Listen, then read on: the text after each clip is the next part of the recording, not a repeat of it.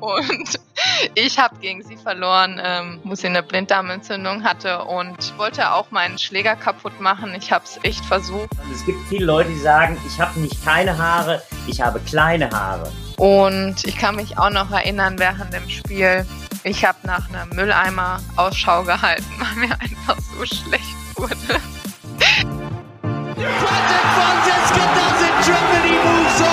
Timo Boll schraubt, arbeitet an seiner eigenen Incredible turnaround from twice runner-up here, Patricia Solia. Das ist unglaublich, das kann ich nicht glauben.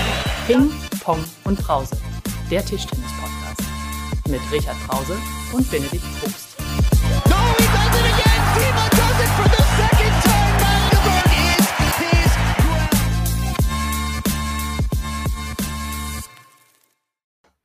Herzlich willkommen, liebe Tischtennis-Fans und natürlich auch mein geschätzter CLO Richard. Das ist ja Wahnsinn, Benedikt. Hallo und wie einfach dir das von den Lippen geht, CLO. Sensationell. Ja, wir unterhalten uns ja eigentlich seit Tagen weder über Tischtennis noch über, äh, über Podcasts, sondern eigentlich nur noch über die Formalia und Bürokratien der Olympischen Spiele in Tokio. Und da du, falls unsere Hörer das noch nicht wissen, der Covid-Beauftragter des deutschen Teams bist, ähm, äh, bist du mein Ansprechpartner in allen Fragen rund um Excel-Formulare, äh, Aktivitätspläne und so weiter und so fort, gell?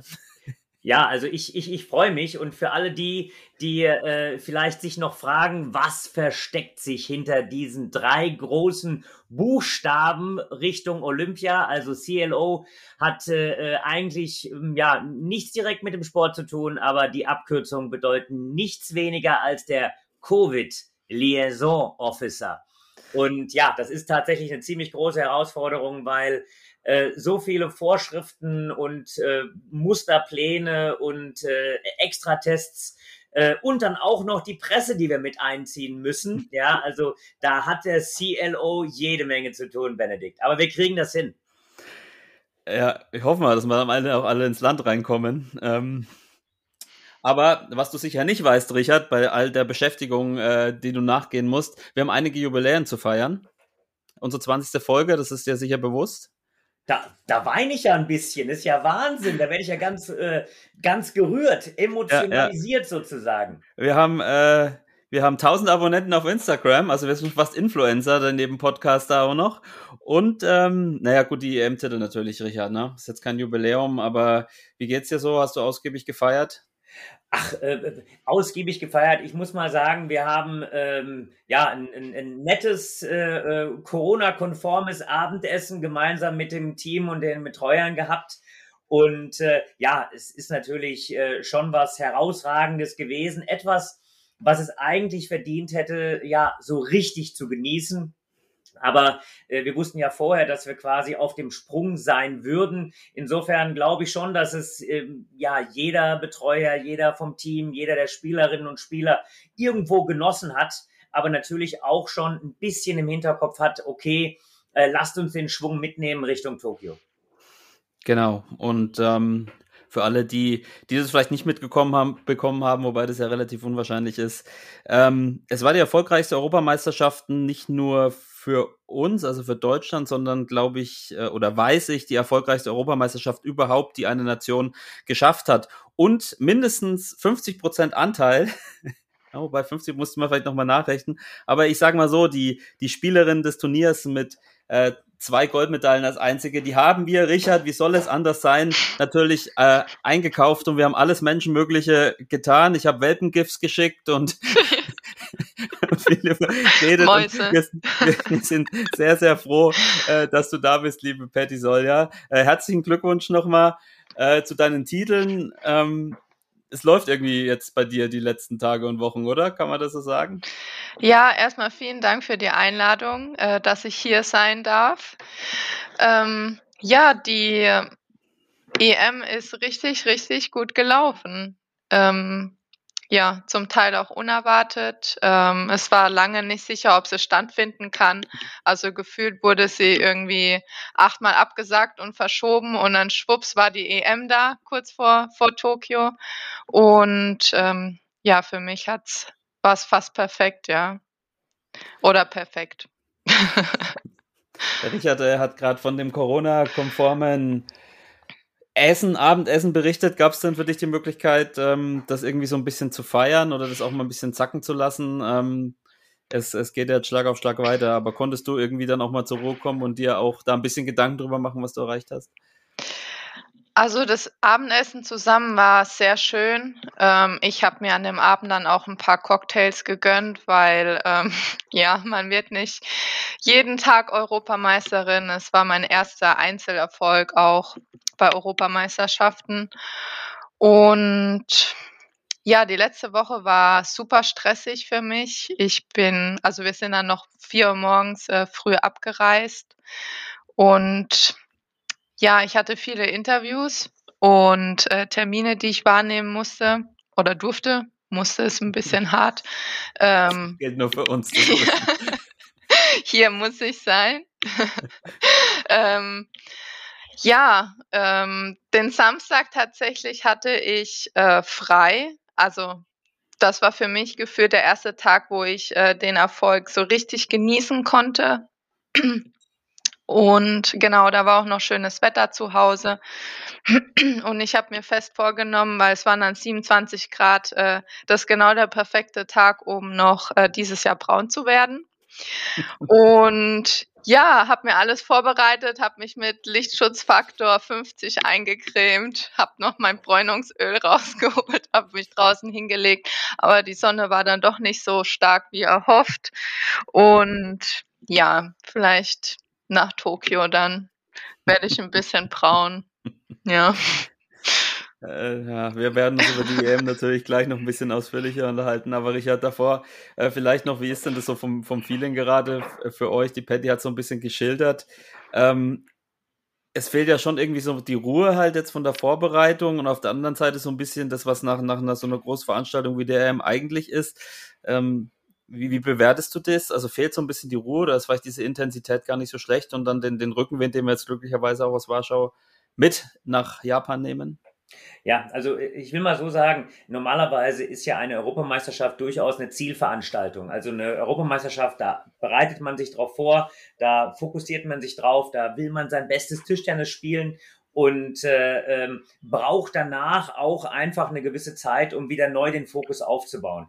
Wir haben das im Vorfeld gewusst, dass eine Europameisterschaft, ich will mal so sagen, etwas eingeschoben wird, haben aber das natürlich auch entsprechend äh, als, als Chance genommen, denn äh, es ist natürlich so, und das ist das Ziel, was wir natürlich auch im Trainerteam und gemeinsam mit den Spielern ausgegeben haben, dass wir jetzt versuchen müssen, diese Spannung aufrechtzuerhalten. Wir können nach Olympia äh, runterkommen, aber bis Olympia müssen wir jetzt einfach versuchen, diesen Spannungsbogen, der dann so ein leichtes Auf und Ab eigentlich mehr ist, ja, also gar nicht so mit extremen Höhen und Tiefen, sondern wir bewegen uns innerhalb ähm, innerhalb der Spitzen und versuchen da eben noch weitere Spitzen zu setzen. Und ich glaube, das hat natürlich jeder für sich so ein bisschen äh, ja äh, verinnerlicht. Äh, Petty hat es beschrieben. Äh, man versucht sich dann ja so so kleine Inseln zu schaffen, ja, also wie die 27 Grad mit, äh, mit dem Bräunungsfaktor, ja, also ähm, ich, ich versuche das ja auch immer. Ich irgendwie bleibe ich ein bisschen blass. Mir haben sie früher gesagt, na, ich gehe immer in die Sonne, die weiß macht. Aber äh, ich kann das nachvollziehen. Man, man freut sich so ein bisschen dann auf diese kleinen Inseln der, der Ruhe und des Friedens. Und die muss man sich dann schaffen, um dann eben aber auch zu sagen, okay, jetzt äh, äh, zünd ich wieder den, den, den nächsten Gang. Ja, das ist so ein bisschen wie bei Achterbahn, wenn man von, ähm, von einer Beschleunigung zum nächster Beschleunigung geht. Und so befinden wir uns gerade Ja, auf dieser Phase. die Spannungsschlange sozusagen. Ähm, Patty, du bist ja sicher auch treue Hörerin unseres Podcasts und weißt, dass jeder Gast einem Ritual, äh, einem, äh, einem Ritual ergehen muss. Nee, wie sagt man, ein Ritual absolvieren muss? Ist auch egal. Ähm, unser Spiel Ping-Pong, hast du davon schon mal gehört? Hat dich jemand gewarnt? Nein. Nein? Okay. ist auch nicht so schlimm. Es sind elf Fragen, also elf kurze Fragen, auch entweder und oder Fragen und ähm, das Ziel ist, dass du relativ kurze Antworten auch gibst. Also im besten Fall nur ein Wort, aber vielleicht nur ein oder maximal zwei Sätze. Also elf Fragen, elf Antworten und ist ein bisschen gemischt aus dem Tischtennisbereich, aber auch so ein bisschen drumrum. Mhm. Bist du dich dem gewachsen? Ja, los geht's. Los, los geht's los und los. Äh, erste Frage: äh, Buch lesen oder Netflix schauen? Netflix. Dein bestes Spiel in, der, in deiner Karriere?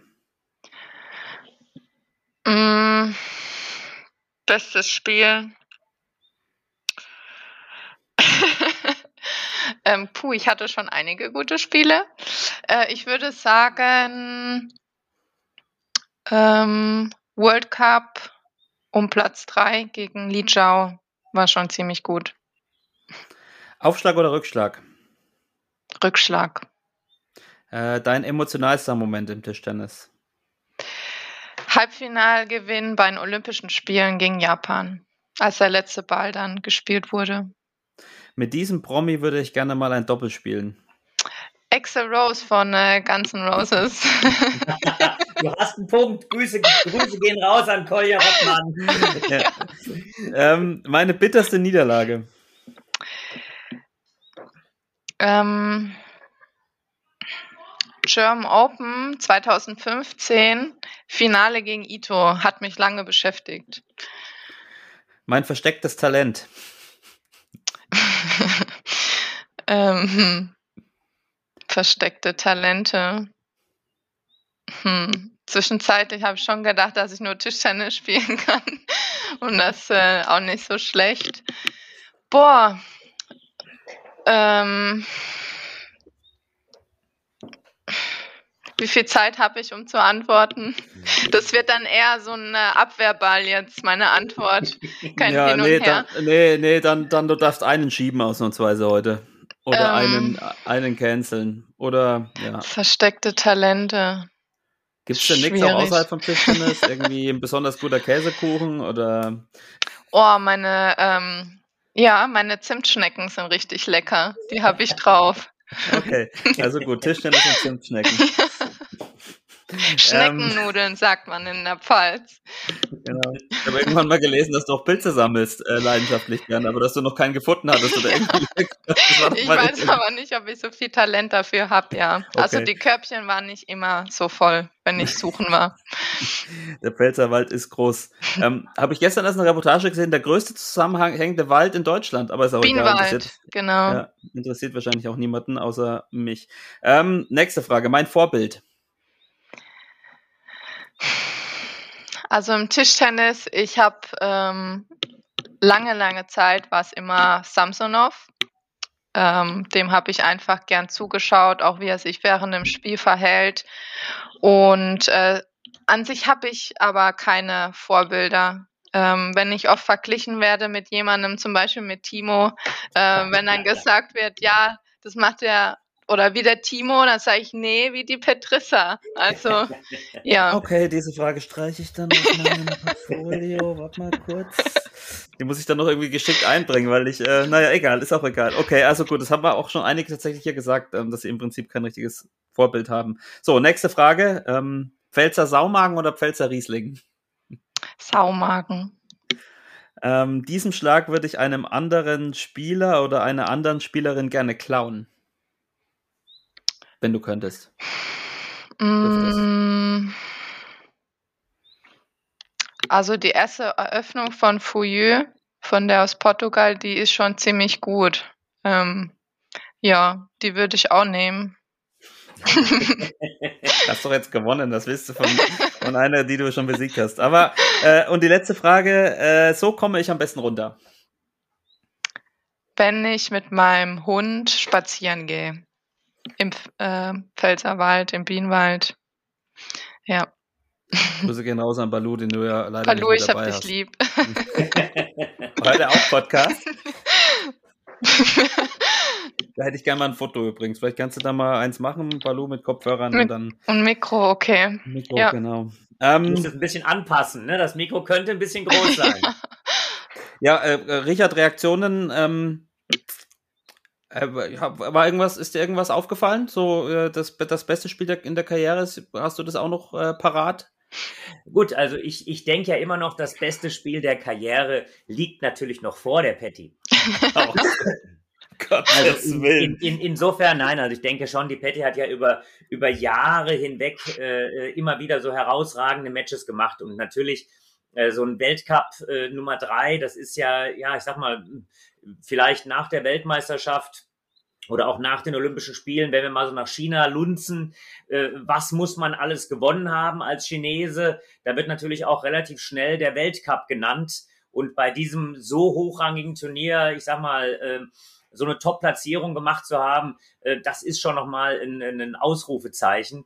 Und insofern, ja, kann ich also sehr, sehr gut mitgehen. Äh, für mich wäre auch nochmal dieses, dieses Spiel äh, gegen Mima Ito ähm, zumindest unglaublich dramatisch in diesem besagten Mhm. Halbfinale. Ne? Also als du dann so Punkt um Punkt machtest, ja, und äh, so à la Vladi Samsonov dir vielleicht auch nicht ganz so viel hast an, zu, anmerken gelassen, wie es dann im Innern aussieht und dann diese Serie eben gestartet hast. Also das wäre vielleicht von der Dramatik auch nochmal so ein Match gewesen. Also wie wir sehen, es gibt einige Matches und ich bleib dabei, das beste Spiel liegt noch vor dir. Ich muss Ja, sagen, als ich geantwortet habe, habe ich auch an das Spiel Ito gedacht. Äh, das war schon wirklich äh, dramatisch. Ich habe auch gedacht, äh, Malaysia WM, äh, als wir gegen Japan gewonnen haben, äh, da habe ich auch richtig gut gespielt. Also es gibt so viele äh, Spiele, ähm, wo ich mich gern äh, zurückerinnere, ja. Ja, und ähm, die Spiele, die du wahrscheinlich auch so schnell nicht mehr vergessen wirst, sind jetzt die in, in Warschau, um dann gleich mal rüber zu schwitzen. Zu, zu, oh Gott, ich habe heute auch, also die Zuhörer wissen ja nicht, was wir noch für Probleme vor unserem Podcast hatten. Die arme Patty, die musste sich noch 30, Stunden, 30 Minuten mit technischen Problemen rumärgern, die der Richard und ich hatten. Ähm, das färbt, äh, färbt alles ein bisschen auf, uns ab. Ähm, Benedikt, aber bleib entspannt, du bist eloquent wie eh und je. Ich bin eloquent wie eh und je. Ich habe heute schon mehr Hacker reingehauen wie in den letzten fünf Folgen zusammen. Aber ich bin natürlich auch ein bisschen aufgeregt, weil die Patty da ist, das ist ja klar. Ähm, Europameisterschaften. Wir haben tatsächlich nur fünfmal Gold gewonnen in fast 60 Jahren Europameistergeschichte. Das letzte Mal war 2009 mit äh, Wu Xiaodu und tatsächlich war Patty das damals deine erste Europameisterschaft mit 15 und ähm, korrigiere mich, wenn ich, wenn ich das falsch recherchiert habe oder im Kopf habe. Ähm, und du hast seitdem an, an zehn oder elf Europameisterschaften teilgenommen. Ist, geht einem das auch sowas auch durch den Kopf, wenn man dann endlich diese Trophäe in der Hand hält, was man in den letzten Jahren schon bei diesem Turnier irgendwie so erlebt hat? Ich habe ähm, daran gedacht, als wir, also vor dem Turnier jetzt, als wir dann abends essen waren und ähm, einige Spieler hatten ja ihre Premiere bei der EM. Da habe ich so zurückgedacht, habe gedacht, ja, krass, 2009 war meine erste EM und da ist so unglaublich viel äh, passiert dazwischen. In Stuttgart ähm, möchte ich nochmal betonen, ich habe die Consolation gewonnen. Das gab's noch zu der Zeit. Also ich bin Hauptrunde raus und dann ähm, ja habe ich das ähm, Verliererturnier gewonnen.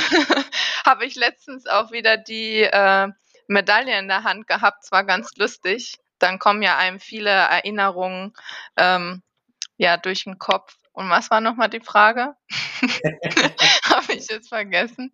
Ja, im Grunde, äh, ob, ob das, äh, ob das, äh, was du dir im Prinzip, du hast schon beantwortet, dass du das, das quasi vorm Turnier überlegt hast und nicht äh, dann unmittelbar äh, nach deinem, nach deinem Triumph. Also ähm, ich meine, du hattest ja auch gerade bei Europameisterschaften, ähm, hast du ja nie so irgendwie das dann so, du hast, du hast Olympiamedaillen, du hast WM-Medaillen, aber bei Europameisterschaften hat es ja nie so richtig geklappt, obwohl du so viel, an so vielen teilgenommen Mhm. hast. Das war natürlich auch Mannschaft dabei. Und dass man sich dann denkt, okay, jetzt habe ich es endlich geschafft. Ich habe mit 15 Jahren, vor 12 Jahren das erste Mal irgendwie äh, bei so einem Turnier teilgenommen und ähm, es verdeutlicht ja auch so ein bisschen die Tragweite dann von so einem Titel. ja, Ja, aber stand wahrscheinlich, auch vor dem Turnier stand es wahrscheinlich auch noch ganz oben auf seiner To-Do-Liste, oder? Weil eigentlich hast du ja schon so ziemlich alles abgeräumt im Individual- und im äh, Mannschaftssport. Ähm, Also vor der EM war ich relativ entspannt. Also ich wollte immer einen europäischen Einzeltitel gewinnen und für mich war das einfach mit dem Top 16 Sieg ähm, abgeschlossen, weil da die 16 besten Europäer ähm, starten und den Sieg konnte ich dann sogar noch mal wiederholen. Aber ich muss gestehen, jetzt nach dem Europameistertitel, ist nochmal ein anderes Gefühl, ein anderes, ja, Flair. Und ja, ich habe ähm, wahrscheinlich schon alles gewonnen, was irgendwie realistisch ist. Und das ist natürlich ein super äh, Gefühl, nimmt mir auch viel Druck für mich selbst. Ähm, ja, jetzt kann ich nur noch äh, wiederholen und äh, bestätigen. Und ja, mein Trophäenraum, ähm, der muss ein Stück weit auch wieder erweitert werden. Ein neues Regal muss auch ran äh, mit meinen zwei Pokalen. Die äh, müssen noch rein. Und ja, also es ist schön. Also ich bin ja vor einiger Zeit wieder äh, nach Hause gezogen, also in die Pfalz und habe mir dort mein eigenes Nest so aufgebaut und habe schrittweise die Pokale von zu Hause ähm, ähm, nach Hause geholt, zu mir nach Hause und habe mir da mein eigenes Zimmer eingerichtet beziehungsweise Dachboden. Und ähm, da wurde mir erst richtig bewusst, was ich schon alles äh, erreicht habe, was ich schon alles gewonnen habe, äh, von Pfalzmeister bis äh, olympisches Silber. Und wenn man dann die Riesen und vielen Pokale in der Hand hat, ähm, es war schon auch ein emotionaler Moment. Und ja, das mit dem Europameistertitel jetzt im Einzel war schon ja die Krönung oder ein schöner zwischenzeitlicher Abschluss. Es geht ja noch weiter. Richard, Richard, weißt du, wie Uschi Diesel damals gesagt hat? Weißt du das noch? Die Nochmal bitte, ich hab's nicht wie, verstanden. wie damals Uschi Diesel gesagt hat, die Biathletin, auf die Frage, ob sie denn jetzt alles erreicht hätte. Nein, sag's mir. Now can come what once, hat sie damals gesagt. Das ist, ist auch mit einigen Lothar Matthäus Zitaten äh, schon fast legendär geworden. Ja, Richard, wie hast du, wie hast du, äh, äh, Pettis, also wir reden jetzt natürlich immer viel von, vom, vom Einzel. Du hast ja auch im Doppel den Titel geholt, aber das Einzel ist ja jetzt tatsächlich auch, ja, dann, dann der Titel und für dich auch die Premiere. Richard, wie hast du das Turnier verfolgt? War das Viertelfinale gegen Fuyu dann den Bock, den sie quasi endgültig äh, umgestoßen hat, um am Ende dann auch ganz oben zu Ja, den, bei, den weißt du, portugiesischen bei, Bock? Bei, bei, so, bei solchen Europameisterschaften, da kommen ja immer wichtige Sachen zusammen. Und man, man, äh, wenn man das dann so Revue passieren lässt, ich meine, äh, erstmal musste man in das Turnier so richtig ankommen. Dann äh, hat man äh, ähm, so ein, zwei Dinge, das ist bei, bei, bei fast jedem großen Titel so, die man danach als ja so ein bisschen Turning Point vielleicht bezeichnet. Ich glaube eigentlich so richtig in das Turnier reingekommen, wo du sagst, oder wo, wo mein Gefühl war, jetzt hat sie wirklich nochmal so einen kleinen Solja-Turbo gezündet. Das war das Spiel äh, äh, gegen die junge Polin, ähm, wo ich glaube, ähm, ja, wir alle so ein bisschen überrascht waren, wie gut sie gespielt hat. Ähm, wo du dann wirklich aber auch äh, in, in einer, finde ich, äh, herausragenden Manier auch Matchbälle abgewehrt hast, wo du dann quasi wirklich gesagt hast, okay, das ist ja manchmal so, die Außenseiter, ähm, das war ja in der Situation, Patty war ja deutlicher Favorit, wir wussten um, um eine gewisse Spielstärke, aber wie gut sie in diesem Spiel gespielt hat, ich war jetzt eigentlich fast geneigt zu sagen, mit den polnischen Zuschauern im Rücken, die nicht da waren, aber sie hat sich tatsächlich vor den äh, äh, Fernsehschirm, das Ding ist äh, äh, ge, ge, gezeigt worden im polnischen Fernsehen, das Spiel, wirklich in so einen in so Rausch gespielt, hat sehr, sehr viel getroffen. Das war so mein Gefühl.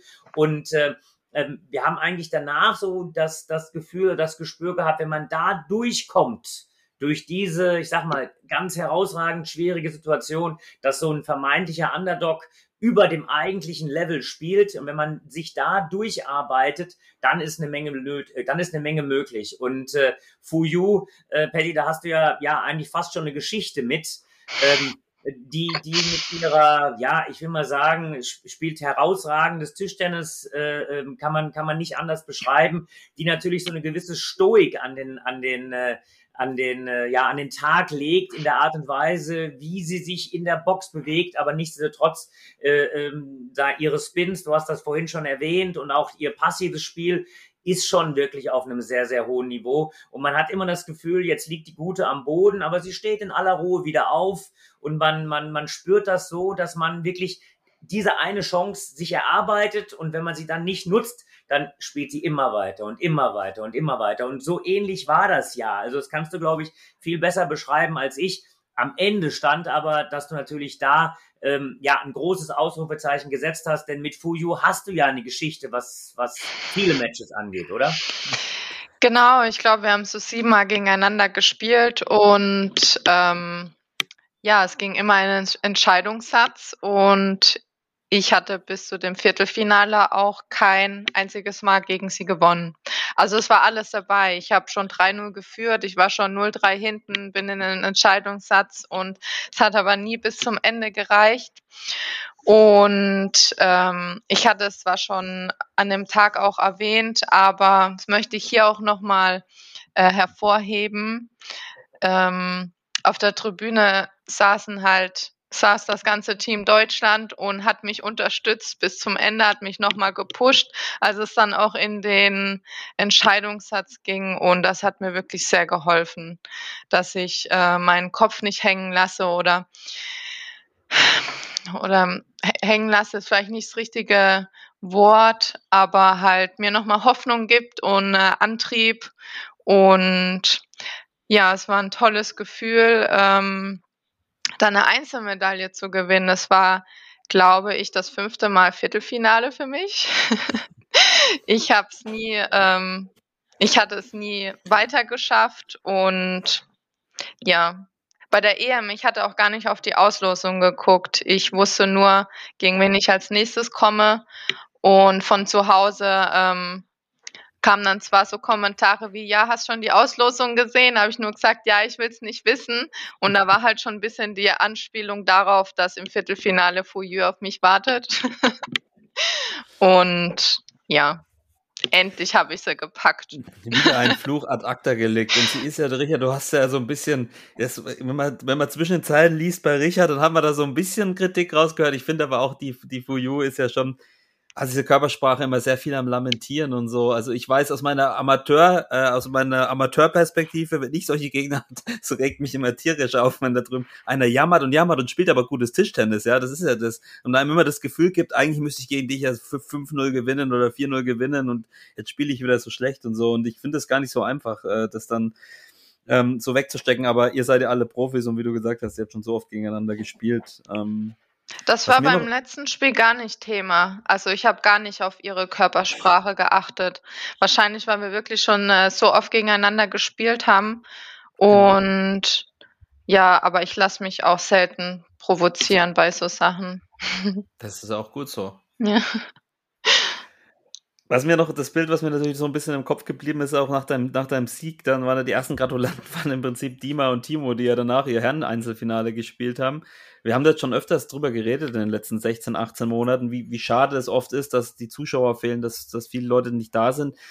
Was mich interessiert, ist es wirklich so bei euch? Also ist es das Gefühl da mal, klar, in dem Moment fehlt vielleicht ein bisschen der, der Jubel und die Atmosphäre, aber für euch innen drin, ist das überhaupt ein Unterschied, ob man dann vor 0 vor 1000 oder vor 10.000 äh, Zuschauer so einen Titel gewinnt? Wie, wie Mich haben ähm, ja auch einige nach dem Spiel angesprochen und haben gesagt, oh, das ist schade, weil keine Zuschauer da waren. Aber daran hatte ich in dem Moment gar nicht gedacht. Ähm, klar, wenn, wenn, wenn jetzt sowas äh, wie nächstes Jahr in München wäre, wenn die Halle voll ist und die Halle brennt,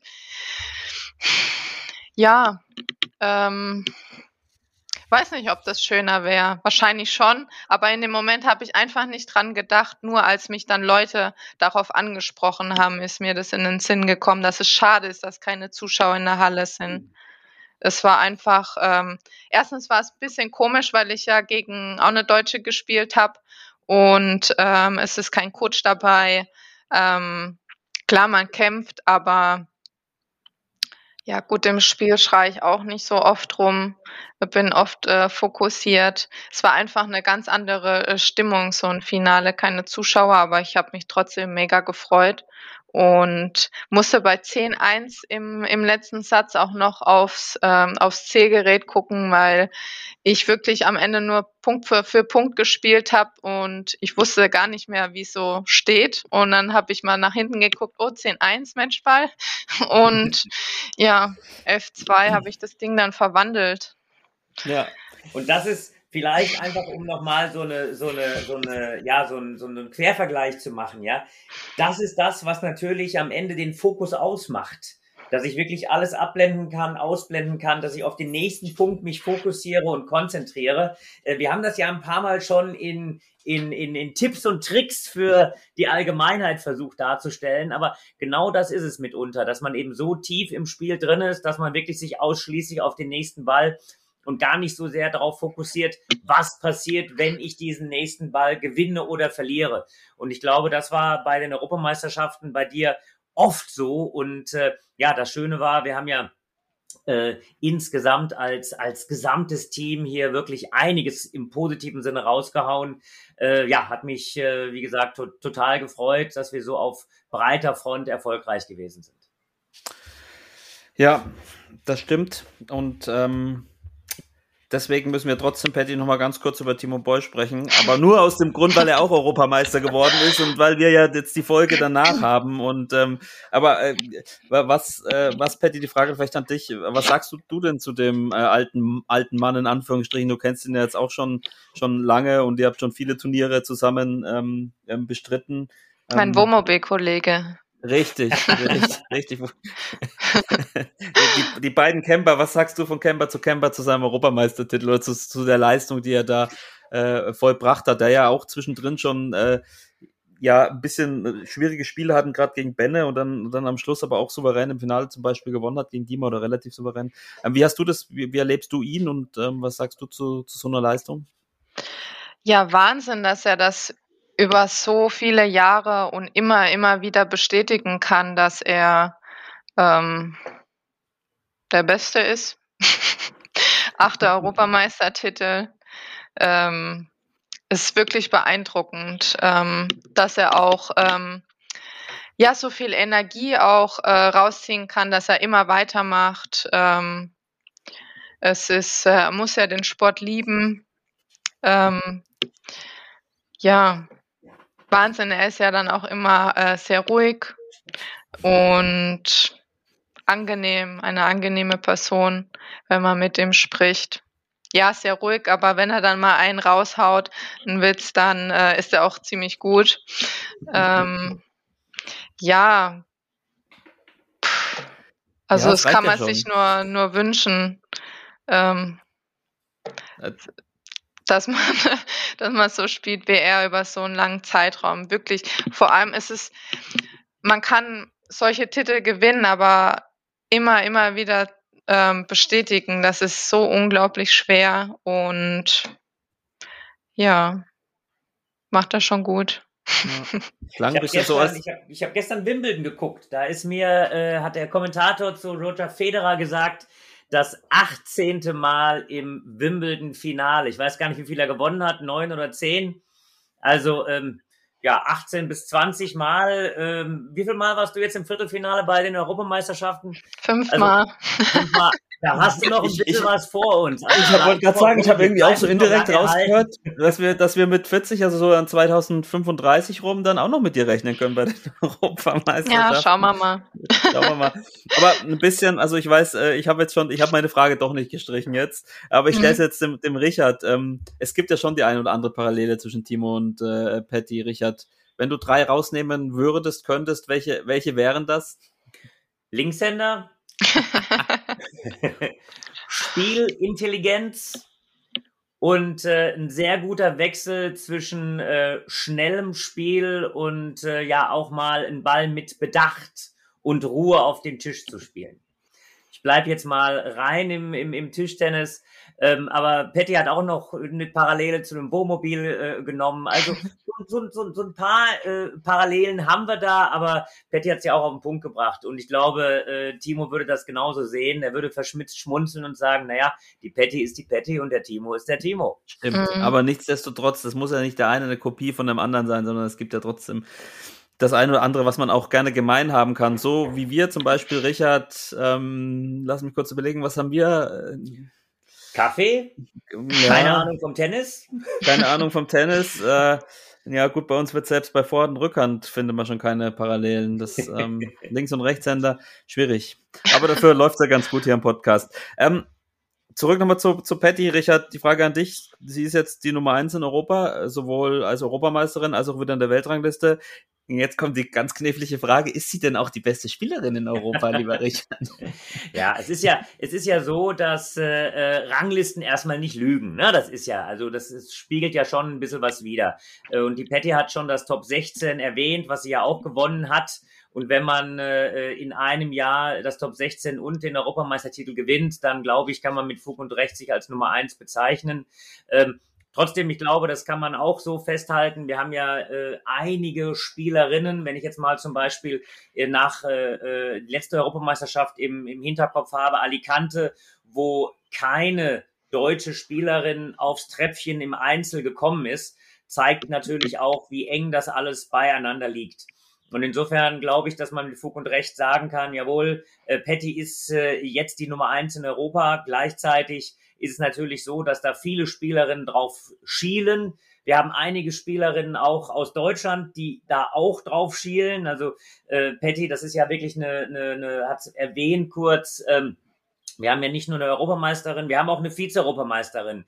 Wir haben äh, äh mit einer Sabine Winter äh, eine, eine, eine Spielerin im Viertelfinale gehabt. Ähm, also insofern, wir haben da doch ein paar, äh, äh ja, ich sag mal, Spielerinnen, die immer wieder sich gegenseitig hochziehen, die auch immer wieder zusammen trainieren, eine Nana, eine Yin. Also insofern, ähm, da, da, da gibt's einiges und äh, ja, ich glaube, dass wir einfach auf ein starkes Team insgesamt zurückgreifen können und hoffen natürlich auch, dass die nächste Generation sich mehr und mehr anschickt. Äh, aber insgesamt glaube ich, und das ist ähm, vielleicht das, was wir im Hinterkopf auch Richtung Olympia haben müssen, wir profitieren davon, mit einem spielstarken Team eben dort antreten zu können. Genau. Und du hast Amen. ja schon über. Amen. da haben wir schon. Das denke ich mir öfters bei Richard, aber er bringt es dann auch immer so gut zu Ende, seine Gedanken und seine Sätze. Das muss man ihm wirklich lassen. Ähm, aber du hast schon die Überleitung zur Olympia ähm, so ein bisschen mit ähm, eingefädelt, Richard. Das hat mir sehr gut gefallen. Danke ähm, dafür. Werde ich habe irgendwie, ich glaube schon bestimmt ein oder zweimal hier in dem Podcast dein äh, 1. Januar im Olympiajahr Zitat. Ich weiß gar nicht, wo du das gesagt hast, bemüht, wo du gesagt hast, okay, äh, wenn ich da aufstehe im Olympiajahr am 1. Januar, denke ich mir, okay, jetzt ist Olympiajahr. Ähm, das hattest du jetzt zweimal im Prinzip. Ähm, wie fühlt es sich denn für dich an äh, vor den, ja, vor deinen zweiten Olympischen Spielen im Vergleich zu 2016? So einfach so von deinem Gefühl. Ähm, ich brenne darauf, dass es endlich losgeht. Ähm, ja, also die Verlängerung von einem Jahr ist schon äh, kräftezehrend. Ähm, es war nochmal mein großes Ziel, ähm, bei den Olympischen Spielen zu sein und das zieht sich jetzt äh, wirklich schon ziemlich lange. 2019 haben wir uns qualifiziert und die Vorbereitung und alles Mögliche ging ja schon viel früher los. Und ja, ist ein gutes Gefühl. Ich freue mich äh, auf Tokio.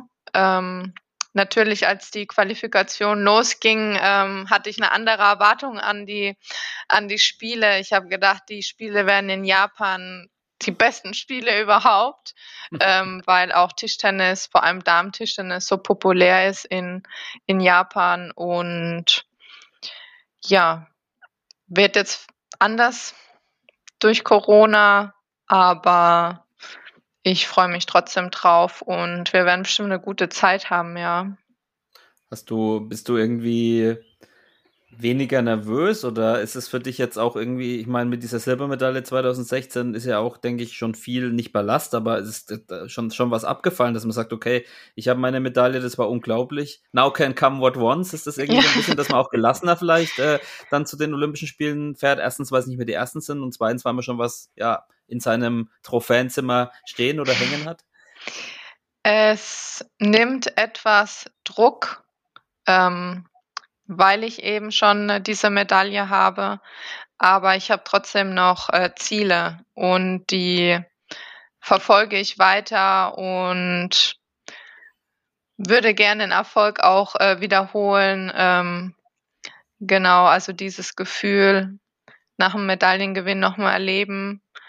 Und bei den ersten Spielen, ich war sehr dann nervös davor. Also wenn ich mal nicht so gut trainiert habe, habe ich mir schon fast Sorgen gemacht. Ähm, und das ist auch ähm, ja der Unterschied zu jetzt. Also ich bin viel entspannter jetzt vor den Spielen. Ich weiß, wenn meine Einheit nicht so gut ist oder zwei, dass ich trotzdem meine Leistung im Wettkampf abrufen kann. Und ja, es sind ja auch jetzt fünf Jahre vergangen. Ich bin ein bisschen ähm, vielleicht reifer geworden und bin zwar immer noch 27. ähm, ja, habe viel Erfahrung in der Zeit gesammelt und ja, also der Unterschied ist, dass ich jetzt vor den Spielen äh, wesentlich entspannter bin als vor als vor Rio, ja. Ja, Richard, ihr könnt schon äh, befreit jetzt ausspielen. Ich meine, das Team, jetzt äh, nur mal vom Team gesprochen, ist ja äh, jetzt erstmal das Gleiche. Was glaubst du, wie sich das auswirkt oder wie das am Ende laufen kann? Manchmal ist ja so, jetzt Knoten geplatzt, ist vielleicht zu viel gesagt, ähm, aber wenn man schon was in der Tasche hat, dann kann man die noch ein bisschen voller machen. Wie glaubst du, sind die Chancen für unser, für unser Mädels-Team? Ja, also ich, ich, ich denke, ähm, man, man fokussiert sich jedes Mal neu auf Olympische Spiele.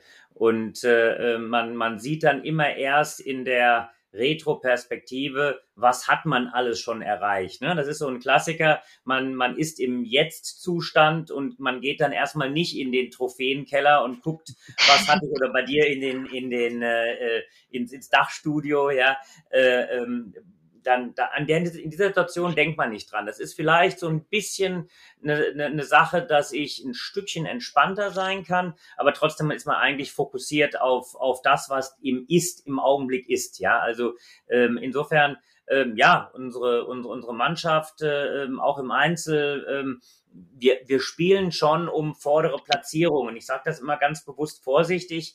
Äh, wir sind mit der Damenmannschaft an drei gesetzt. Äh, wir sind im, im Mixed aller Voraussicht nach.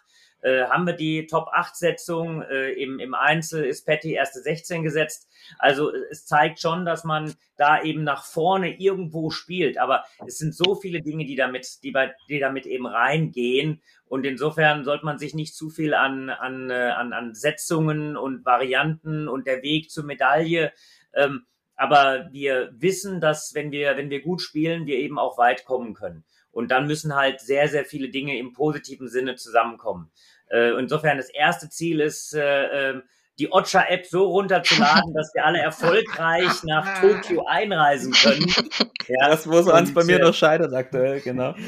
Ja, aber äh, tatsächlich äh, gilt ja dann wirklich, diesen, diesen Rhythmus relativ schnell zu finden. Also wir sind im Olympischen Dorf. Wir wissen, äh, dass wir uns ähm, ja keine anderen Sportarten anschauen dürfen. Das heißt, wir werden also zwischen dem Olympischen Dorf und unserer Trainingshalle, später Wettkampfhalle hin und her pendeln. Und wenn wir, äh, ich mache die Vorhut am 17., wenn dann Patty am 18. nachkommt, am 19. Äh, ja, kommt man dann ja in, in Tokio an, ist ja mit einem Tag Zeitunterschied äh, dann gilt es wirklich darum, erstmal so diesen Rhythmus zu, zu spüren, zu, zu wissen, okay, wie sind denn die genauen Abläufe? Und insofern, ähm, ja, entscheidend ist, wir haben die Möglichkeit, ähm, sehr weit zu kommen, aber da müssen halt viele Dinge auch äh, ja, im richtigen Augenblick zusammenlaufen. Richtig, und ich möchte trotzdem, ähm, auch wenn wir schon mal kurz angerissen haben, schon fünf Jahre her ist, noch mal kurz über, über dieses Halbfinale gegen Japan reden, mit dir, weil das ja wirklich so unglaublich war. Ich glaube, für viele, die es mit dem Tischtennis halten und interessiert sind, auch mit dem Damentischtennis, ist das so ein Spiel, man weiß noch ganz genau, wo man das geguckt hat und wie das gelaufen ist. War leider in Deutschland ähm, mitten in der Nacht, ähm, aber wie hast du, also du hast ja dieses unglaubliche Match gegen Mima Ito gemacht, wo du 9-3, glaube ich, hinten gelegen hast im Entscheidungssatz und dann dieses, dieses letzte Spiel von Ying mit dem Kantenball, die Freude, diesen Moment, wie hast du den in, in Erinnerung? Wie hast du den bei dir abgespeichert? Ich weiß noch alles ganz genau. Ähm, sowohl mein Spiel, auch im Doppel. Ähm, dieser letzte Ball, der dann noch, ähm, wo noch dann fleißig diskutiert wurde, ähm, ja, ähm, also beim Einzel habe ich ja Punkt für Punkt einfach weitergespielt, habe dann äh, sofort gemerkt, als ich ihr mal den Rückschlag in die Vorn gespielt habe und sie sehr unkoordiniert dann gezogen habe, oh, sie ist nervös, äh, da spiele ich jetzt mal weiterhin und äh, habe das Spiel dann noch am Ende geklaut, aber auch im Doppel, als wir ähm, bisschen hinten lagen, habe ich richtig so einen äh, Ruck gespürt und wirklich, als würde ich mein Herz in die Hand nehmen und ähm, habe drauf losgespielt und dann ging einfach alles auf den Tisch. Das war auch dieses, allein dieses Gefühl wirklich wie die Redewendung, ich habe mein Herz in die Hand genommen, das trifft zu 100 Prozent ähm, in der Situation zu und ja, als Ying dann äh, gespielt hat, als Zuschauer ist es ja viel schlimmer, als wenn man in der Box steht und spielt. Und ich kann mich auch noch erinnern während dem Spiel, ich habe nach einem Mülleimer Ausschau gehalten, weil mir einfach so schlecht wurde. das Spiel ging ja vier Stunden insgesamt und diese Anspannung und dann ging das ja auch noch in den Entscheidungssatz und ja, als der Schiri dann gesagt hat, es war Kantenball, wir haben den dann oft noch in der Wiederholung angeschaut, er war wirklich an, auf der Kante, ähm, ist einfach so eine Last abgefallen. Und diesen Moment äh, werde ich auch nie vergessen. Fühlt sich auch an wie, wie äh, vor zwei Stunden. Ja, es war wunderschön, deshalb ähm, ja, möchte ich in äh, oder es wäre schön, wenn ich in Tokio äh, weiter auf Medaillenjagd gehe, um nochmal so ein, so ein äh, Gefühl erleben zu dürfen. Also ich bin jetzt nicht satt von der Silbermedaille aus Rio. Und ja, dieser Moment, man, die ganze Arbeit, der Verzicht, den man über Jahre gemacht hat, hat sich allein deswegen ähm, richtig gelohnt. Ja. Richard, ähm, ich gehe davon aus, dass du auch das ein oder andere Haar damals verloren hast in dem Spiel, oder? naja, weißt du, äh, äh, die, meine Haarpracht, äh, die, die hat sich ja über die vielen Jahre entwickelt, ja. Und es gibt viele Leute, die sagen, ich habe nicht keine Haare, ich habe kleine Haare. Und vielleicht kommen sie ja dann irgendwann nochmal zum Vorschein. Aber wir, wir sind ja im, im Zencaster, ne? Und da können wir ja mittlerweile uns gegenseitig sehen, dank Benedikt. Und wenn ich mich mal so zur Seite drehe, ja, und dann diese, diese graumelierten Stellen, ich glaube, die könnten Aus Brasilien ähm, ja, sein. einen direkt kausalen Zusammenhang mit Rio de Janeiro und diesem Spiel gehabt haben. Ja, das muss doch eigentlich, also ich, ich meine, man kriegt das selber mit, äh, jetzt hier auch, wenn man, wenn man nur Presseheinis im Endeffekt, man hängt ja schon an dem ganzen Ding auch dran und auch bei den vergangenen, ich, ich denke ja zum Beispiel auch an Halmstadt oder so, gerade bei diesen Teamwettbewerben, wie nervös man da selber ist, Richard, das ist doch dann, und, und der Dima hat ja auch, hat ja auch so gesagt, wie, wie Patty, wo er bei uns war letztens, dass, dass dieses Zuschauen einfach das Allerschlimmste ist. Ich meine, du bist ja zum Zuschauen verdammt, Richard. Also ähm, in, de, in dem Moment hast du auch nach einem Eimer Ausschau gehalten oder? Naja, also ähm, äh, nach, nach dem Eimer nicht, aber wer, wer schon mal neben mir äh, gesessen hat, der weiß, dass äh, äh, mein Knie dann immer anfängt, äh, auf und ab sich zu bewegen, dass ich so kleine Zuckungen im Knie habe. Äh, witzigerweise, Liu Liang hat das genauso. Der wirkt immer so ruhig, aber ich habe den mal äh, bei, einem, bei einem Spiel eben von oben gesehen. Dann, dann, ich will nicht sagen zittert, aber das, das, das Bein zuckt immer so ein bisschen rauf und nieder. Das ist dann die Art und Weise, wie man die, oder wie ich meine Nervosität versuche wegzuscheuchen. Ist immer ein bisschen unangenehm, wenn man neben mir sitzt. Also ich habe bis jetzt eine gute Erfahrung gemacht. Also zumindest normalerweise, wenn ich neben dir sitze. Ja, Patty, Olympia, das ist, du bist die einzige von uns, die allen, auf allen drei Hochzeiten tanzt. Ähm, hast, hast viele Chancen, dieses, Mhm. Mo- dieses Moment noch mal, dieses Momentum nochmal zu bekommen.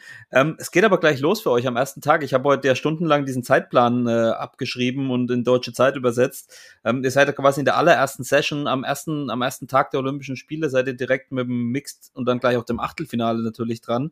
Ähm, wie schaust du auf die Olympischen Spiele, auch mit den Wettbewerben und wie man jetzt vielleicht dann auch so in dieses Turnier reinkommt? Ich freue mich als erstes, dass ich ähm, bei allen drei Wettbewerben starten, starten kann.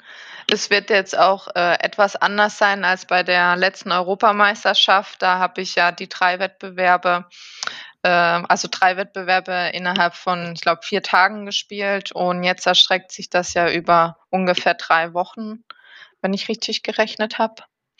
Und ja, das war aber in der Vergangenheit auch schon so. Also wir haben sofort angefangen mit dem Wettbewerb.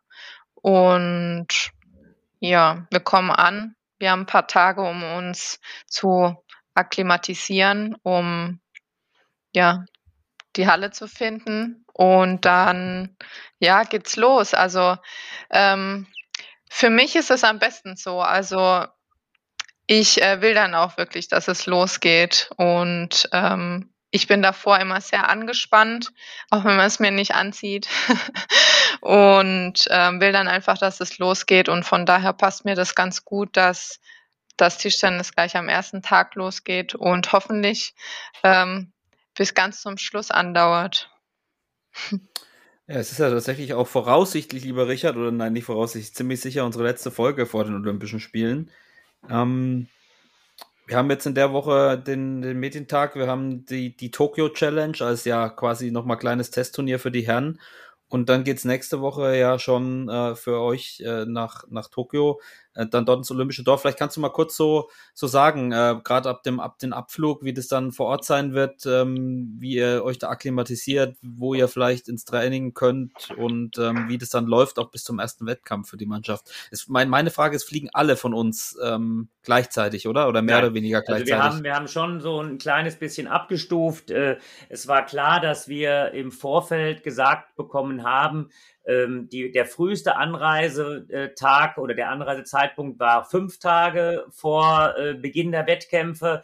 Dann ist äh, das nochmal so ein bisschen aufgeweicht worden auf sieben Tage vorher, aber eben mit dem Hinweis, dass man erst fünf Tage vor ähm, Wettkampfbeginn in die Trainingshallen eben auch darf oder beziehungsweise in die Wettkampfhallen dann auch entsprechend. Äh, bei uns wird es so sein, äh, wir haben ähm, ich mache die Vorhut am 17., dann wird es äh, einen größeren Teil der Mannschaft geben, die eben am 18. losfliegt äh, und äh, Timo und Nana stoßen dann am 19. dazu. Das konnten wir so ein bisschen auf äh, jeden Einzelnen auch eingehen und nochmal ein Dank an DOSB, der das natürlich auch dann äh, sehr, sehr flexibel ermöglicht hat. Ähm, denke, dass äh, wichtig ist, sich tatsächlich zu akklimatisieren, äh, so ein bisschen äh, über den Jetlag zu kommen und äh, ja, was erwartet uns im Olympischen Dorf? Ähm, so richtig weiß ich es auch noch nicht. Wir dürfen uns dort frei bewegen. Äh, es wird keine, äh, ich sag mal, hundertprozentige Blase sein, sondern eine, ja, ähm, eine, eine, eine Veranstaltung mit erhöhtem Sicherheitsaufmerksamkeit, ja, also eine komplette Blase mit annähernd 10.000 Leuten im Olympischen Dorf, das ist, glaube ich, unrealistisch. Ähm, aber man wird natürlich versuchen, mit täglichen Tests, mit äh, zwei PCR-Tests im, Vor, im Vorfeld, die berühmte Ocha-App, die wir hier schon mehrmals ähm, äh, angesprochen haben, die wird natürlich auch von jedem geführt werden müssen, vor allem eben bis zur Anreise oder Einreise nach Japan. Ähm, es wird eine Kontaktverfolgungs-App geben, äh, die bekannte Cocoa-App, also das Gegenstück zu unserer Corona-Warn-App in Deutschland, um einfach nur so ein paar Dinge, äh, auf die wir uns eben einstellen müssen, zu erwähnen.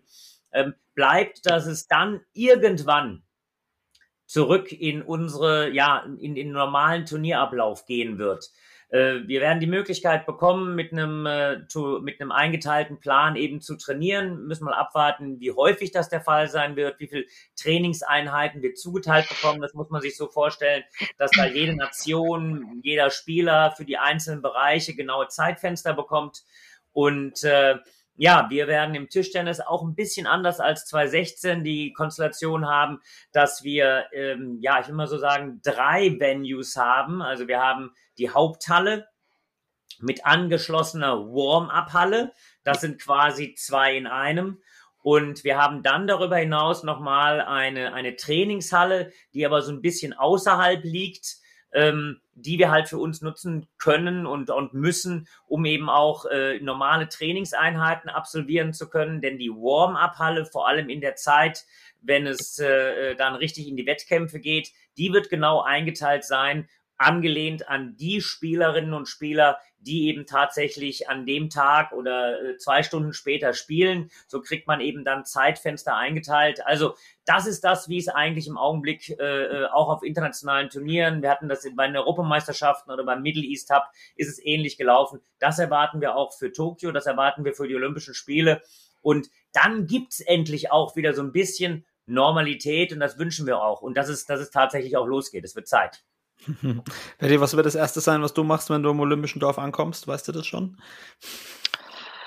Ähm, also ich werde wahrscheinlich erstmal meine Koffer ausbreiten. Ich hoffe, die Zimmer sind groß genug, dass ich äh, den Koffer aufklappen kann. Das war ja in Rio nicht so. Japanischer Standard, würde ich sagen. Die sind extra groß. Ja, in Japan ist ja oft äh, vieles noch kleiner. Ähm, ja, puh. Ähm, ist ja ein langer Flug. Vielleicht springe ich das erste Mal erstmal unter die Dusche. Ähm, und ja, mach Social Eating. Also geh in die Kantine, schau mal, was da so los ist. Das Und ist das, was ausdrücklich verboten wurde, oder wie war das, Richard? Ja. Social Eating. Ja. Ja, Das und ähm, ich wünsche mir, dass ich ein äh, paar bekannte Gesichter treffe, also vom, vom DOSB, äh, vielleicht ein paar Funktionäre auch. Und ja, Ja, also wenn, wenn du es erwähnst, ich weiß, äh, äh, Dirk zum Beispiel, ähm, unser ehemaliger Sportdirektor Direktor und heutige äh, Vorstand Leistungssport beim DOSB, der ist, ja, ich glaube, in zwei Stunden geht er in den Flieger. Viertel nach Mhm. sechs fliegen die, laut, drei Stunden. Jetzt haben wir Viertel vor zwei, ja, genau. Also 18.15 Uhr heben die Flieger sozusagen fast täglich ab. Die Mhm. Mannschaft ist ja relativ groß geworden. Äh, wir haben ja noch viele Leichtathleten dazu bekommen im letzten, äh, sozusagen im letzten Drive, auch noch die Basketballer. Insofern haben wir, glaube ich, ein Stück über 400 Athleten, die dabei sind, aber natürlich auch Betreuer, Teamleader, ähm, Physios und natürlich auch der DOSB und da macht der Dirk natürlich als Captain heute Abend die Vorhut. So, den, den werden wir mal nach Olympia dann befragen zu dem erfolgreichen Abschlei- Abschneiden der Tischtennisdelegation. Ja, ich, Ähm. hoffe, hoffe, das können wir und ich hoffe, dass, äh, dass er dann auch unserem Ruf folgt. Ja gut, da können wir mal, mal, mal Vergleich machen der Sportdirektoren, wer denn äh, die erfolgreichere Olympiabilanz vorzuweisen hat, Richard. Ich denke, es könnte ganz gut für dich ausgehen. Okay, er ist der Sportdirektor des DOSB, insofern er hat. Ja, aber er war ja auch mal Sportdirektor beim DTDB, ja, deswegen. Jetzt ist er natürlich der Oberboss. Aber, ähm, ähm, ähm, ähm, ähm, ähm, ähm, äh, ähm, ähm, Moment, ich muss mich kurz klopfen, die Platte hängt. Ähm, ich habe noch ein paar Zuschauerfragen. So, einige haben wir davon schon beantwortet, glaube ich, die wir bekommen haben im Laufe unseres Gesprächs, aber ich habe trotzdem noch ein, noch ein, ein paar äh, für dich, äh, liebe Patty. Und zwar, ähm, was mehrere gefragt haben, ist, mit wie vielen Jahren du mit Tischtennis angefangen hast. also das erste Foto entstand so mit ähm, eineinhalb Jahren. Da habe ich, äh, also da gibt's auf jeden Fall ein Foto äh, mit einem Tischtennisschläger in der linken Hand. Ähm, Mhm, und habe aber erst mit ähm, erst mit fünf Jahren angefangen. Ähm, wollte immer früher anfangen, die sich auskennen, ähm, wissen, dass äh, meine ganze Familie Tischtennis verrückt ist. Und im Keller haben wir immer noch den Tischtennistisch stehen. Und da wollte ich immer meine größeren Schwestern nacheifern. Und wollte auch Pokale gewinnen. Und genau, wollte schon immer früher anfangen, aber ich war einfach zu klein. Ich konnte nicht äh, über den Tisch schauen. Deshalb habe ich immer gegen die Wand gespielt oder ohne Tisch. Und ja, dann mit fünf an meinem fünften Geburtstag, dann habe ich wohl gesagt, so, jetzt, jetzt ist es soweit, jetzt darf ich. Ja. Zweite Frage kommt von Sabine Winter 92. Welche Niederlage hat dich am meisten gewurmt? Ich habe ich hab schon dran gedacht. Du hast mir ja vorher schon eine Frage gestellt, meine bitterste Niederlage. Ja, ja, ja. Ähm, ja, ähm, also Sabine und ich haben ja schon in Indien, also indische Liga gespielt bei UTT. Und ich hatte genau bei meiner ersten Saison, äh, ja, habe ich gegen sie gewo äh, gewonnen, sage ich. Ich habe gegen sie verloren. Und da war ich ziemlich äh, sauer nach dem Spiel. Und ähm, ja, ist immer noch der Running Gag. Ich glaube, jedes Mal, wenn ich sie sehe, äh, kommt es auf das Thema zurück, weil sie hatte, äh, am nächsten Tag wurde sie operiert, weil sie eine Blinddarmentzündung hatte. Stimmt, stimmt, stimmt. ich habe gegen sie verloren, ähm, ja, wo sie eine Blinddarmentzündung hatte. Und ja, ich wollte auch meinen Schläger kaputt machen. Ich habe es echt versucht, aber ja, Wie, du hast Ähm. den Schläger nicht kaputt bekommen. nein. also gute Qualität, was ich Ja. da spiele. Ähm, Ja. ja. das kennt man von mir ja auch nicht so, dass ich äh, so austicke, aber in dem Moment war es so, aber ich habe ihn einfach nicht kaputt bekommen. War am Ende besser so. Ja, also danke Sabine für die Frage, dass es jetzt wieder Thema ist. Aus Indien weiß ich auch, dass er epische Minigolf-Matches äh, gehabt hat, die Sabine. Und so, wer das noch nicht, äh, noch nicht gesehen hat, der kann mal bei YouTube nach Sabine Winters Indien-Vlog gucken. Da, da gibt's äh, gestört vom. Monsun, aber dennoch hochklassiges Minigolf zu sehen, das in unseren Tischtennis-Matches von Richard und mir in, Qualität nichts nachgeht. Ähm, das hätte ich sagen ge- können mit äh, versteckte Talente. Ja. Ich bin eine super Minigolfspielerin. ja, also das war äh, wirklich episch, muss ich sagen. ähm, zu UTT habe ich hier auch eine Frage von Chifo1701, also indirekt zu UTT. Ähm, wie stehst du allgemein zu gemischten Mannschaften, wie sie in der indischen äh, Ultimate Table Tennis League auch gespielt werden? Also könntest du dir sowas auch für Deutschland vorstellen? Ähm, ja, also ist schon ziemlich cool mit äh, gemischten Mannschaften und klar, UTT, das ist halt richtig speziell. Wir ähm, wohnen zusammen in einem Hotel. Wir sind äh, wie eine große Familie und ähm, ja, also wird es Spaß machen, ja, wenn es äh, wenn's in Zukunft gemischte Mannschaften äh, geben würde. Aber ich weiß halt nicht, wie viel jetzt ähm, dahinter steckt, dass sowas passieren ähm, könnte. Ja. Wäre doch, wär doch mal ein Hinweis an die CDBL, mal ein Vorschlag. Patty soll ja also wechseln zu Borussia Ich glaube, im, im Augenblick ist, ist es, sind so viele Dinge im, im, mit, dem Fragezeichen versehen. Ich spinne jetzt einfach mal äh, UTT, ähm, das ist sicher ein, ein, ein super interessantes Format. Ich gebe das mal an, an, an Nico rein, der vielleicht ja auch unseren Podcast dann hört. Ja, aber, aber Spaß beiseite. Man muss natürlich offen, offen überlegen und denken, was, was, was macht man denn im Augenblick? Und ohne das Thema jetzt nochmal aufzugreifen, es sind ja nach wie vor so viele Dinge mit Fragezeichen äh, versehen. Äh, auch wie entwickelt sich alles? Wie geht das in, in eine Synchronisation mit äh, dem internationalen Kalender? Stichwort WTT. Also viele, viele Fragezeichen. Aber ja, ich, ich fände das auch einen interessanten Gedanken, gemischte Mannschaften. Ja, ich fand, ich fand das auch ganz cool. Äh, ist da eigentlich irgendwas, weißt du da was, Patty, ob da was geplant ist mit der UTT? Ähm, ist ja dann letztes Jahr Ähm, logischerweise ausgefallen. Dieses Ja, es wird halt auch. ab und zu immer gefragt, wer noch, also wer Interesse hätte. Ja. Aber es, ja, Ja, das war's dann weiß. auch. Man weiß, man weiß es nicht. Ist halt echt schwierig im Moment, vor allem in Ja. Indien. Ja, das stimmt. Ludger mag Popmusik, so heißt der Nutzer. Fragt dich, wer deine Lieblingstrainingspartnerin ist. Ähm, Sabine, die Sapse. Die Sapse? Ja, Sapse ist meine Lieblingstrainingspartnerin. Ja, wir Echt? kennen uns ja schon ewig Ja. und ähm, wir haben auch im Training epische Ballwechsel. Und ja, es macht schon Spaß, mit ihr zu trainieren. Äh, was haben wir noch? Der Jones 95. Wie bereitest du dich mental auf wichtige Matches vor?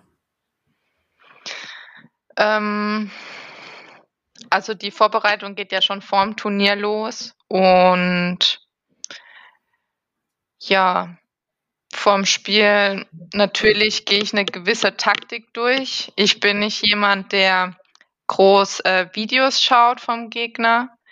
Klar, wenn ich den überhaupt nicht kenne, dann schaue ich erstmal, was der so für Aufschläge macht und ja, wie so sein Spielstil ist, wie die Eröffnung ist und ja, bereite mich ähm, auf alles vor vom Spiel, was irgendwie eintreffen könnte. Und ja, das heißt, wie auch, was ist, wenn ich mein, wenn mein Aufschlag verwarnt wird, dass ich in dem Moment nicht überrascht bin. Ähm, ja. Und dann versuche ich einfach, ja, so ein paar Spielzüge dann auch durchzugehen im Kopf. Und nach ein paar Bällen oder nach dem ersten Satz merke ich meistens schon ziemlich gut, ähm, was ich zu machen habe, ja. Hm. Und die letzte Frage, die letzte Frage von Ankur Schmidt. Die geht an beide, würde ich mal sagen, aber erstmal an Patty natürlich. Wer hat die besten Aufschläge im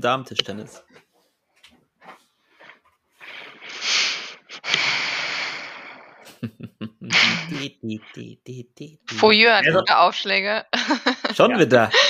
Die hast du doch besiegt. Ich bin ja auch gut.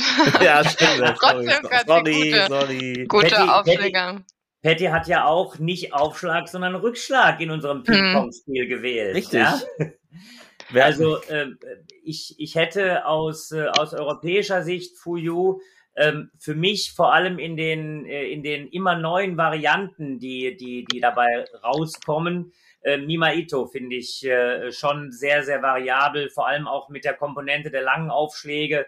Also da sind ähm, die, die macht, die macht das schon sehr, sehr gut und nochmal auch immer wieder neue Varianten. Ja, also Puyu als Beispiel, das ist so dieses, dieses klassische High Toss, also dieses hochgeworfene, so mit den verschiedenen Varianten. Aber wenn ich mir überlege, wie extrem eine Mimaito in, in Phasen auch den Schläger einfach hält, ne, hat sie ja nochmal so ein bisschen was, ähm, ja, den Ito-Aufschlag erfunden, was früher, ich sag mal, Gerell vielleicht war, dieses seitliche um den Ball, aber so wie sie jetzt im Augenblick da die Aufschläge schraubt, ist das ja nochmal eine Steigerung. Also finde ich schon interessant, was die im Augenblick da ähm, ja an Aufschlagvarianten sich angeeignet hat. Ja, das ist, die kannst ja ein paar von ihren Varianten wie in Budapest im Mixed kannst du ja wieder reinkurbeln. Das macht unserem, unserem sensationellen Mixed auch nicht. Da freue ich mich auch drauf, ähm, Ich mich auch. Dass sie wieder böse guckt dann, äh, die Mima, die gute Mima Ito. Ja, die hat wirklich schon ähm, gute Aufschläge. Kann ich Ja. bestätigen.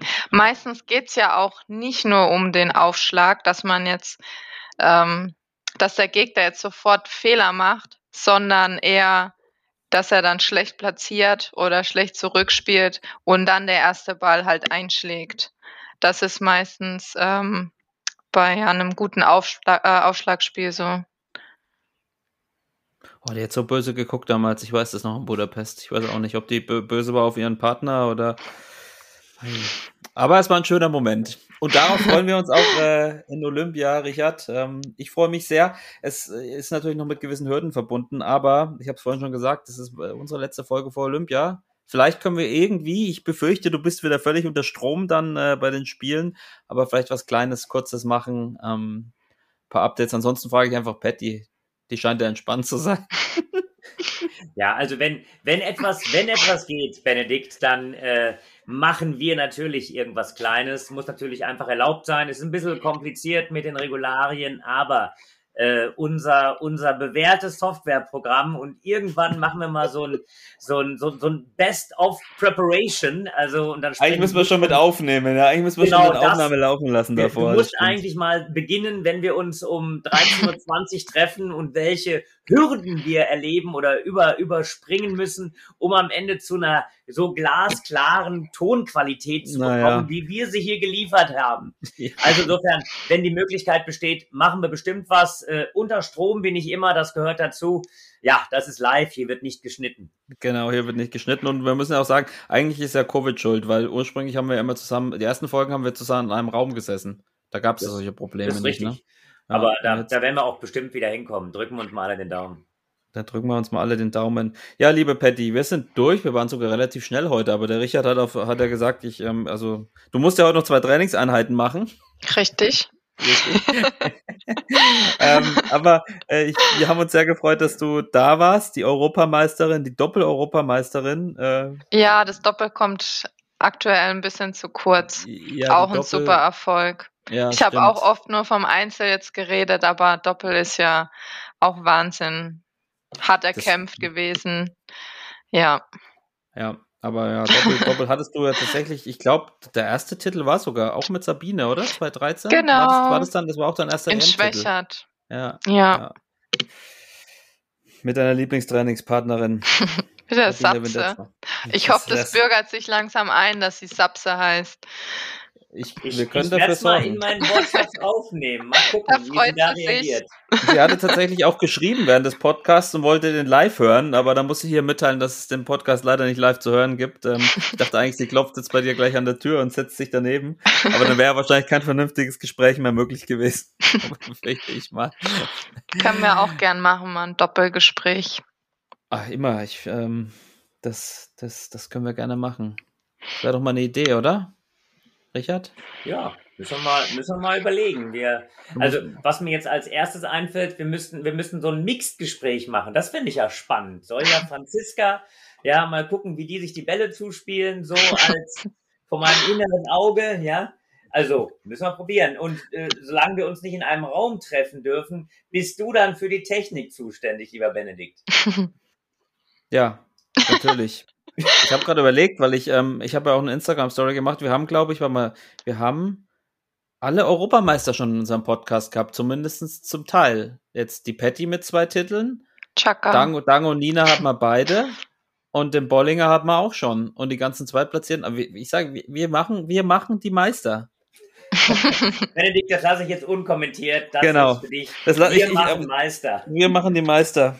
Ähm, es wird auch lieber, äh, wird auch nur noch dann nur noch wirrer, wenn ich jetzt weiter rede. Deswegen sage ich ähm, vielen Dank, liebe Patty, vielen Dank, lieber Richard, für alle Zuhörer. Schreibt uns podcast@tischtennis.de, wenn ihr Fragen, Anregungen, Kritik oder Ähnliches hat, habt. Ansonsten hören wir uns hoffentlich irgendwie mal aus Tokio oder dann danach. Und ähm, ja, viel Erfolg, liebe Patty, lieber Richard. Danke. Wir werden uns in Tokio Ich wahrscheinlich möchte, nicht so oft sehen. ich möchte noch jemanden grüßen. Möchtest du noch jemanden grüßen, bitte? Ja, den Balu habe ich ja schon gegrüßt.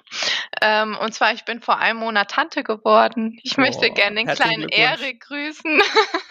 der hat mir ganz fest die Daumen gedrückt während der EM. Hab ähm, viele Fotos erhalten. Und ja, Erik, vielleicht Erik in ein paar. Jahren, wenn du, wenn du größer Dann muss, dann muss Erik weiter die Daumen drücken. Das Da hat wird die. Folge noch online sein. Dann, äh, der Balu kann sie gleich hören. Der Erik muss wahrscheinlich noch ein bisschen warten, bis er das versteht. Sehr gut. Alle Grüße sind gesendet. In diesem Sinne, vielen Dank. Gute Reise. Kommt halt wieder und ähm, wir hören uns as soon as possible. Mhm. Ciao, ciao. Tschüss. Dankeschön.